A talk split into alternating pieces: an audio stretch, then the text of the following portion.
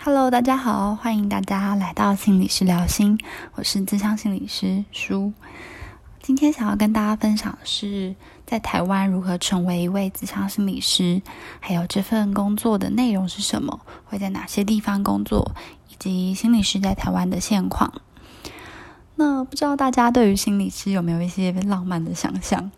那过去的我其实曾经是有的，觉得这是一份好像坐着赚、坐着说话就可以赚钱的工作，然后又是一份可以帮助别人的工作，觉得哇，这是一个梦幻的天使工作。那现在实际开始工作之后，这些想象当然没有到完全破灭，但是就是也多了很多的现实面。那今天首先想要跟大家聊的是，在台湾要怎么成为一位心理师。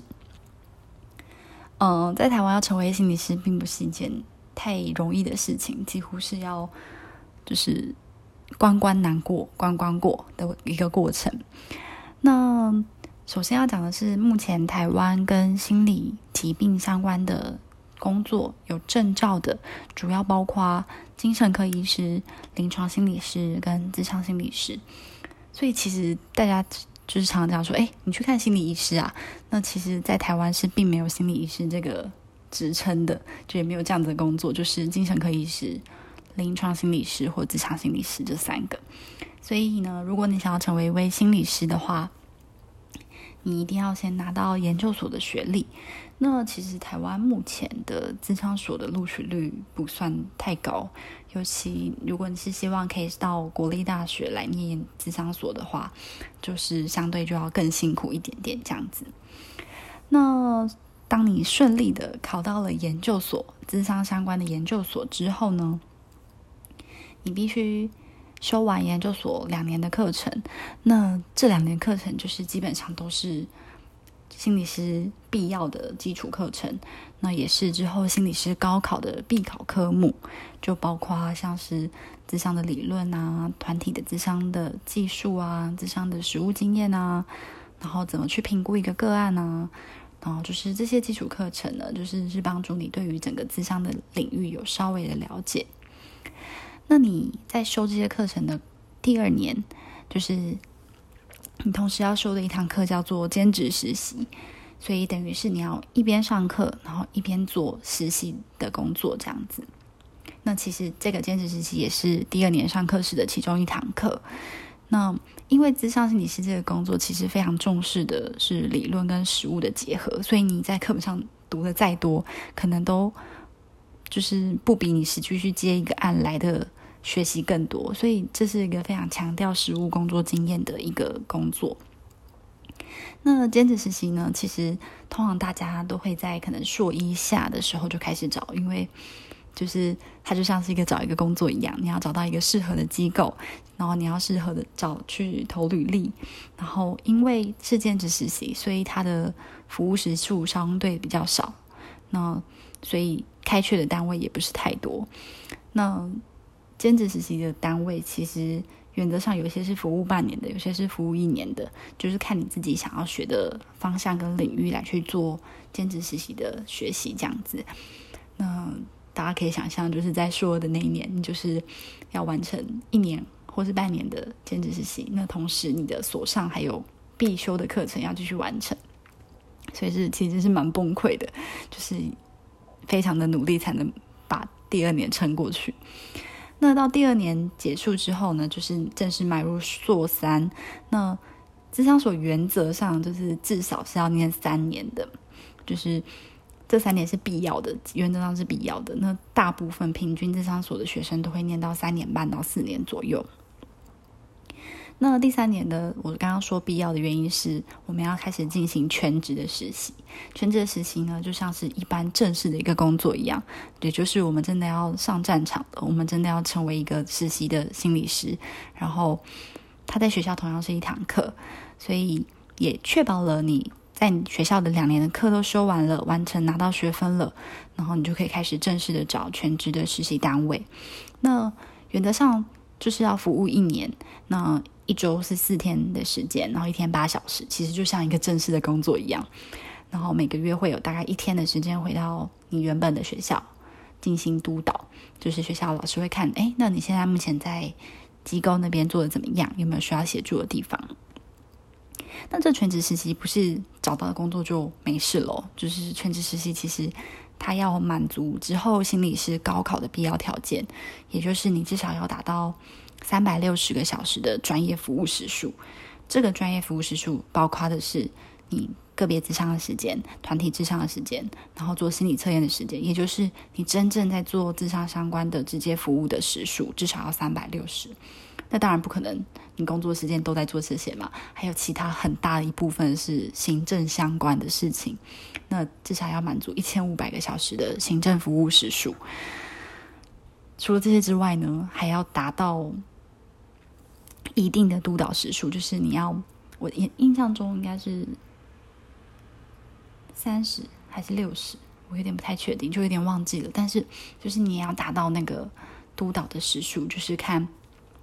你的机构如果有配给你一个督导的话，那你就可以就是使用。机构的督导资源，那如果你的机构没有配给你督导的话，你就是还是得自费的去请一个督导来去看一下，哎，你目前接的这些个案啊，你现在目谈目前物谈的这些学生的状况是怎么样？就是在一个有人监督你的情况下做的智商工作，这些都是为了要保护这些个案的权益，就是不会因为你是一个实习生，或是你是一个新手，就轻易的可以可能不小心伤害到个案等等的。就是要有一个人监督你的概念，那这个监督你的人的督导你的时数会给你打分数，都是有一定的就是门槛的。所以呢，在全职实习的一整年呢，你就是要完成这个几乎可以说是整个自商所学完两年之后的一个正式上战场的一个练习，一个提前的准备。因为之后你就可以真正的了解到说，哦，原来心理师大概的工作内容是这些，然后可能会实际面对到的行政量、行政工作是哪一些。所以其实全职实习是一个蛮大的挑战。那也听过蛮多同学就是在全职实习的那一年，就是决定放弃，就觉得哎，实际到这个场域之后，发现这不是我想要做的。那就可能放弃了全职实习，然后不再从事自心理师这条路了。这也是听过的，所以不得不说，就是全职实习的这一年是一个蛮耗费精神，然后会投入大量的心力去完成的一个课程。尤其不管是兼职实习或是全职实习，都是无薪实习。所以，也就是真正考验你的热情、跟耐心、跟毅力，跟是否有决心要继续前往这条路的一个过程。你要想，就是你几乎工作了一年半到两年，但是都是完全没有薪水的。对，那其实真的是一个蛮大的考验。好，当你顺利的修完课、兼职实习完、全职实习完，你终于可以开始写论文了，就是。在台湾嘛，就是研究所是一定都要完成论文的。那这个论文的过程我就不赘述了，因为就是几乎每个研究生都知道，就是一个非常痛苦的过程，就是你一定要花大量的时间跟心力去完成你的研究。那唯一我自己觉得会比较庆幸一点点的是，就是心里智商心理所，就是他们我们选的研究的主题可以跟人比较有关，跟人的内在心理比较有关，所以。我自己感觉起来是做起来还算是有趣的，不会到真的乏味到就是啊，真的做不下去。所以写论文的这半年到一年的时间，其实真的是蛮辛苦的。然后，但是也就是一个每个研究所都必经的过程。当你写完论文，拿到了一个实习全职实习完成的证明书之后，你终于可以毕业了。哦，当然，有些同学是他就放弃了全职实习，就只拿到毕业证书，那就可能失去了心理师高考的资格这样子。但是如果你要考心理师的话，你就是势必一定要拿到毕业证书，跟拿到修课的证明，还有以及全职实习的实习证明，这三个东西是一定要的。OK，所以当你拿到这三个东西之后呢，你终于可以去报名，就是一年。现在好像改成是一次，之前是一年两次。那一年一次的心理师高考，也就是智商心理师的高等考试，就是由考试院举办的一个国家考试。那这是因为是高考嘛，所以它就是至少会就是一定要考六科。那六科内容就可能包括很基本的心理学基础啊、智商的理论啊、智商的伦理啊，然后变态心理学、个案的评估、团体的智商等等的。就这六科是必考的，就是五十分的选择题、五十分的申论题，就是你一定要念书，一定要带点准备的去考试，才有可能通过的。OK，噼里啪啦讲了这么多，当你考完试，终于放榜出来说：“哦，你考上了，你终于拿到了一张职场心理师的证照。”那这个时候呢，你也终于可以开始找工作了，终于可以开始找到一个正式的、合格的职业的场所，然后来进行职业。那这个职业的场所，就是原则上呢，就是。不管你在哪里，就是每年都还是要达到一定的继续教育的积分，然后呢，在每六年的时候呢，进行一个换照的动作。所以你不是拿到这张证照，你就是永远是心理师喽。你要持续的职业，你就要持续的继续教育，持续的进修，然后拿到一个积分，然后卫福部就会核发给你一个新的证照，让你持续保护这个资格，可以去接案这样子。所以这样听下来，有没有觉得就是？其实基本上拿到那张证照或是拿到执照这件事情，完全就只是一个门槛。就是这个心理师这个工作，真的是需要不断的进修，去发展你个人的专长，去找到你自己特别的取向，去帮助个案的方式，然后来去增进自己的能力跟专业的知识，才有可能在这条心理师的道路上持续的走下去。这样子。所以在台湾，其实成为一位心理师并不是太容易的一件事情。就是从考研究所开始，到修课，到实习，到写论文，到高考，到高考完之后的找工作、职业，到职业后的每六年换照、继续教育积分的累积，这个都是每一个心理师必经的一个过程。所以其实真的还蛮辛苦的。OK。那听到这边，不知道大家有没有觉得啊？天哪，原来心理师是一个这么就是需要一路过关斩将的一个工作。嗯，接下来我想要跟大家分享的是，就是心理师的工作场域跟工作的内容。那原则上，你出来找工作，当你拿到那张门票了门槛之后呢，你终于可以开始出来找工作了。那主要目前台湾主要几个比较多、比较大宗的心理师职业的地方，第一个是学校体系，那尤其是大专院校，然后同同时也有一些国中小、高中等等的。那会这么多的心理师都在大专院校，主要的原因就是《因应学生辅导法》，就是这个法律是规定说，你的学术学生数有到达一定的数量的时候，你就规定一定要。配置一个心理师，那也好写了这这个法律，然后让很多心理师都是在一个相对比较稳定的工作环境，就是学校体系的工作环境这样。那第二个是医院，那医院其实比较多的是临床心理师，那可能在像是安宁病房，就是一些临终的病人，或者是有自己心理治疗中心的精神科，也会聘请自商心理师，但是。主要在医院进行心理工作服务的，就是比较大宗是临床心理师这样子。那第三个呢是咨商所，就是我们一般社区看到就是自己经营起来的心理咨商所。那它的对象通常就是成人，然后或者是付费的咨商这样子。那就是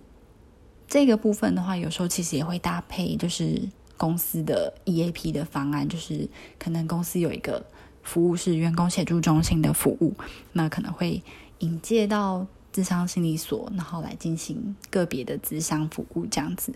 那相对起来，目前在智商所的，就是也是蛮多的，但是主要都是以兼任为主，就是他们可能同一个心理师可以在不同的智商所进行。智商工作，那因为它是付费的个案嘛，所以可能他的时间调配也相对的比较弹性，就不是一个像是学校体系那样的一个全职工作这样子，一天可能就是八小时就在学校工作，那相对起来可能相对比较弹性。那这也讲到了，我等一下讲这个就是行动心理师，也就是目前我听到很多心理师都非常向往的一个工作方式。那它其实就是以个体为单位，然后跑来跑去，可能去某些地方接演讲啊，或者是到某个智商所接案啊，或是他也跑到学校去当兼任的心理师等等的，就是他是自由度跟弹性都是最大的。那通常当行动心理师，因为就是相对起来也必须要累积一些人脉，不然他的收入其实是比较不不稳定的。尤其你还没有可能做起来一些名声或名气的话，那就真的是相对比较不稳定。那就是每个场域啊，基本上都是大同小异的工作内容，最大的差别就是工作对象。像是学校，可能就是工作对象就是学生嘛，包括国小生、国中生、高中生或大学生。那医院可能就是病患嘛。那智商所就是一般的成人嘛，有可能有可能还会有伴侣的治治疗，或者是家族的治疗。那主要差别在工作对象。那原则上其实他们都是进行专业工作的一个展现，这样子。那其实除了在不同领域的专业工作之外，他们还有很大部分都是要做行政工作的。那就是可能你需要承包一些计划，去把那个经费给花消耗完，然后进行核销等等的。那相对起来，只有行动心理师是比较没有行政工作的。那原则上，不管是在学校体系，或是在医院，或是在职场所，多多少少都会有一些行政上的工作要进行。这样，所以不是从早上到晚上都在进行物谈。那可能是比较资深的。兼任心理师、行动心理师才有办法这样子。好，接下来想要跟大家分享一个比较轻松的，就是刚刚分享的心理师的工作场域跟内容吧。我想跟大家分享的是，就是对我而言，这份工作的迷人之还有困难的地方。其实他这份工作，就是这张是你这这份工作迷人的地方真的很多，因为。以我自己来讲，我真的很喜欢人跟人之间那种心灵交流的感觉。就是当你很认真的去倾听对方所说的内容，你很诚心诚意的去成为一个人，去回应他所说的内容，那是一个很纯粹的一个心灵上的交流。嗯，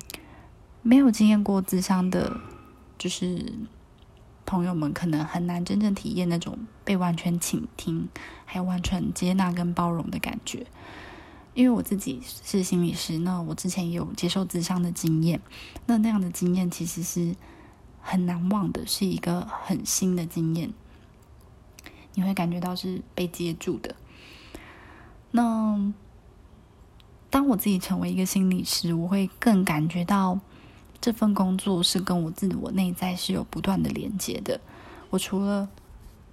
听故事之外呢，我也会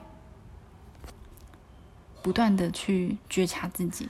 发现自己是个怎么样的人。所以，我跟个案物谈的过程里面，我们双方都是在成长的，我们是彼此陪伴的。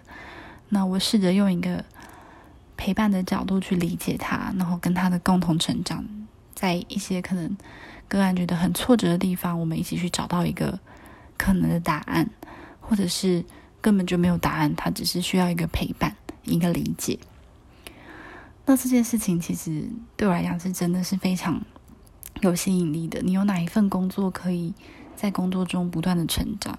然后不断的思考，不断的在对方身上看见你自己是个怎么样子的人？这是一份几乎可以说是学无止境的工作。因为每个人都是新的一本书，你不会有完全一套一样的方式去对待每个个案。可能 A 个案他今天失恋了，他需要的东西跟同样失恋的 B 是完全不一样的。他们可能会感觉到挫折，感觉到难过跟悲伤的地方是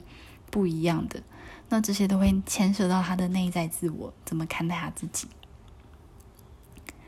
所以，你真心真实的可以感觉到你在了解一个人的过程里面，就是带着一个好奇，带着一个真诚，带着一个温暖的态度去包容对方，包容个案。那这个工作真的是，这是这份工作很迷人的地方。那当然，它有它的迷人之处，也就有它的困难的地方。就是有时候其实是会蛮挫折的，因为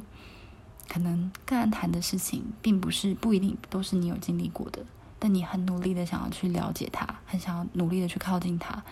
但可能还是就差那么一点点，然后个案会觉得，嗯，你怎么好像都听不懂我说的话？那这过程多少一定是会有一些挫折的。那像是可能在伦理上也是有限制的，大家可以想象，心理师是一个专业的助人工作者，所以我们不是聊天，我们在跟个物谈的过程里面，不是像一般人啊，跟你聊天说，哎嗨，你好吗？那你今天怎么样？哦，我今天怎么样？就是互相双向的对话。在智商里面呢，心理师是以个案为焦点的，就是以他的内在经验，以他的本身为一个主体。那。也因此，上心理师讲的每一句话，其实都会是有意义跟有目的性的。比如说，我今天回应他的某句话，我是希望他可以更看见自己哪些没有看到的地方。我今天提出了一个问题，是希望他可以看见哪些东西。所以，心理师这个工作本身是有伦理上的限制跟界限上的限制的。那如果没有界限上的限制，或是没有伦理上的限制，那真的就会跟一般聊天没有什么区别。所以也是因为这样的界限跟拿捏，让我们的整个资商的架构是被建立起来的。我们就是在嗯每周固定的时间、固定谈话的地点，然后来进行固定的物谈。我们就是在这个时间来处理个案的问题。那也许在资商室外的空间，我们是不认识的两个人，也因为这样也可以营造一个相对安全的氛围，让个案愿意在这个空间里面袒露他自己内在的。真实的自我这样子。那我刚刚讲到困难之处嘛，就是还有一部分困难之处，就是这份工作其实是很难被量化你的成果的，就是大部分的工作，或者是至少会有一个可能绩效啊，去考金。去评估你是做的工作的怎么样，但是原则上跟人的工作其实是很难被量化的，就是没有所谓的 KPI，没有所谓的啊，你今天加的一等，因为你谈的怎么样，就是它是一个非常你自我评估。个案说你谈你哎，你帮到他很多，那有没有可能其实个案是在讨好你？或者是个人觉得哦，你对我都没有帮助，那有没有可能其实是他内在自我在反映一些他过去的愤怒经验，那进行了一些移情到你身上？那所以这个工作其实是很难被量化的。那唯一。你能做的就是，也许跟督导讨论、跟同台讨论，或是自我的觉察跟反思。哎，我今天做的怎么样？我给自己的一个评价是什么？那其实就是真的需要一个自我肯定够高的一份工作，不然就很容易觉得很挫折。那最后一个就比较现实面的困难处就是。就是是大环境的限制，就是如果你是在学校体系工作的话，基本上就有一点点像办公务员的感觉，那是比较多就是死薪水的这样子。心理师这份工作其实它有它很多迷人的地方，但同时也有很多它很困难的地方。其中一个几乎是每个心理师都会遇到的，就是专业上的浩劫。几乎就是每个心理师的必经之路。什么是专业的浩劫？就是你今天就是站在一个心理师的位置，那在舞台室里面，你是一个全然的接纳的角色。你可以想象，就是你就是一个可能很大很大的水缸，那个案来谈者呢，会可能丢很多很多东西在你这里，就是嗯，白话一点，就是对你倒垃圾。那这个倒垃圾倒久了，有一天这个水缸会满，所以如果心理师自己没有办法有排解这些垃圾的能量的话，那很容易就会耗竭，就会觉得这个工作好像把自己压干了，没有办法再继续做下去了。所以，专业的浩劫也是心理师就是几乎是必经的一个挑战之一，这样子。再来呢，也想跟大家谈谈，就是心理师工作目前在台湾的发展现况。那其实，在国外是有比较多把心理工作纳入保险的。那目前台湾是还没有把心理咨商纳入健保。那相对起来，大众也对这个比较没那么了解，甚至整体来看，愿意进行自费咨商的人数是比较少的，而且甚至基本上可以说是你口袋真的要够深才可以进行咨商。所以，绝对就是以社会大众来讲，就是。很少部分的群一群才有办法。那在台湾的心理师工作，基本上还是我刚刚说的，就是以学校为主，而且就是很庆幸的，在法律的支撑之下，变得比较是稳相对稳定的，有点像是公务员的工作，但是基本上也都还是约聘工作。那大概就是四万元左右上下的一个月薪。那现在也有很多人。就是说啊，现在学校都饱和啦，各校心理师都太多啦，等等的。但其实我这句话我是蛮保留的，因为我很久以前就听过这样的话，但是直到现在，其实也还是蛮多学校在开心理师的缺这样子。那就是我觉得在学校的心理师工作，就是相对就是因为稳定嘛，所以也是你比较可以累积自己能力跟实力的一个地方。那大家也可以思考或是评估看看，如果以很现实面来讲，就是因为它是约聘嘛，所以几乎是不太有涨薪的可能，除非你就是不做学校了，你就是去外面当职场，就是行动的心理师，或者是去自己外面职场所开业这样子，才有比较可能突破这样子，就是比较死薪水的状态。那大家也可以自己稍微评估看看，就是。就是以前面我刚刚说的花费相对很长的心力，然后对应到的，就是实际的薪资。嗯，其实以我自己个人而言，我自己是觉得，真的是要有够大的热忱跟耐心，才有办法做这份工作。因为前面投入的，我刚刚讲成为心理师所必要经历的那些过程，到实际一个。到职场上，一个学校工作的心理师而言，就是相对的薪资真的不算是太高，可能甚至可能跟我同年大学毕业的同学，如果他在职场上工作了至少四年的时间的话，就有可能会超过了心理师的大概四万上下的月薪。那尤其心理师又甚至是没有涨薪的空，比较没有涨薪的空间的，所以要走这条路真的。不是太容易，很困难，很辛苦，然后也是层层关卡，然后就是你要自己过关斩将的去做，嗯，实际上薪资却有一点受限，所以几乎是要确保自己有足够的热情、热忱来去承担这份专业的助人工作，才有可能在这个行业走下去。那这其实真的就是很现实面的困难跟大环境下的限制了。对啊，但是就像我前面讲的，就是你觉得有哪一个工作可以这么幸福？就是是一边自我成长，又一边可以帮助别人的，就是既幸福又辛苦。可能其他人可能会就是从旁而看，会觉得说啊，你不就是说说话吗？嗯，怎么会觉得很辛苦呢？但其实。心理师说的话，就像我说的，就是都是有意义的，都是反复淬炼过跟累积的，然后又充满反思，希望可以帮助到个案所回应的话，就是一个不断累积的过程。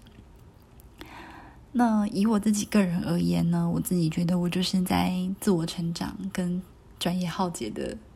两相长相相消相长的过程中匍匐着前进，就是也在努力的寻找自己的风格。然后我也开始学习去肯定自己的努力，那学习看见自己的限制，就是心理师是人不是神嘛，就是有些个案的困难之处还是需要靠他自己，那心理师只是一个从旁协助的角色。那你当你看清楚这些限制之后，你才有可能去放宽心的去真心诚意的去做这份工作，然后也不至于到完全的耗竭，可以找到对这份工作的持续的热忱跟持之以恒的做下去的决心，这样子。好。